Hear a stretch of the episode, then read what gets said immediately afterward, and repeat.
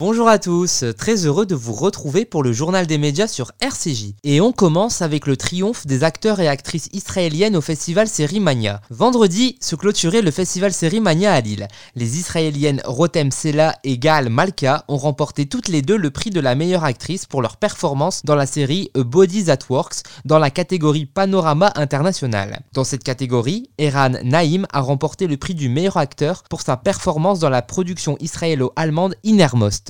Le Grand Prix du festival a été attribué à la série iranienne The Actor par le jury international présidé par la productrice américaine Lisa Joy. Dans la compétition reine, le prix de la meilleure actrice est revenu à Margot Bonsilon pour son rôle dans la série De Grâce et le prix du meilleur acteur a été décerné à Michael Chin pour la série britannique Best Interests. La création suédoise Blackwater a été couronnée meilleure série par le jury du Panorama International, tandis que le public lillois a récompensé la série dramatique canadienne Little Bird. On continue avec l'hommage Marion Gamme. Marion Gamme est décédée jeudi à l'âge de 84 ans. M6 a donc tenu à rendre hommage à celle qui interprétait Huguette dans Scène de ménage depuis 2009. Ainsi, mardi soir en prime, la chaîne change sa programmation et proposera les meilleures scènes du couple Huguette et Raymond, son mari de fiction interprété par Gérard Hernandez. L'actrice avait également joué dans de nombreuses pièces de théâtre, de films et avait eu un rôle récurrent dans la série Plus belle la vie. Elle était aussi la voix française de Loïs, la mère dans la sitcom américaine Malcolm. Dans les années 80, elle participait au jeu L'Académie des Neufs animé par Jean-Pierre Foucault. Dans son communiqué, M6 précise que Marion Gamme était encore très récemment citée parmi les comédiennes de télévision préférées des Français. Raymond et Huguette étaient l'un des couples préférés des fans de scènes de ménage.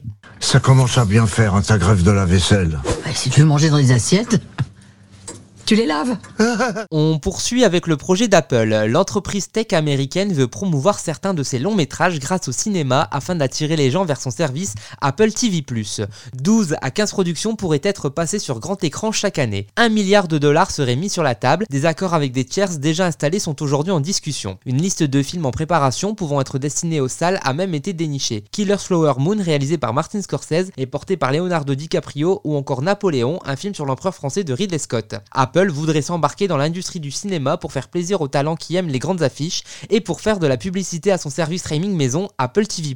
Au total, Apple compterait entre 20 et 40 millions d'abonnés à son offre de SVOD et 100 000 abonnés en France. On termine avec votre vie en jeu sur France 2. Samedi en prime, Nagui et Bruno Guillon co-animeront un nouveau jeu délirant intitulé Votre vie en jeu. En ce 1er avril, les deux animateurs vont mouiller la chemise pour faire gagner les candidats. Les épreuves seront drôles et déjantées. Ils vont par exemple se jeter contre une porte, risquer une douche tout habillée tomber ou encore mimer pour permettre à leur public de remporter des cadeaux. En finale, un seul candidat pourra remporter jusqu'à 2000 euros net par mois pendant 10 ans, tout simplement en répondant à des questions sur sa propre vie, ses goûts, ses habitudes et ses qualités. On est ravi avec Bruno Guillon de vous accueillir pour ce nouveau jeu, Votre vie en jeu.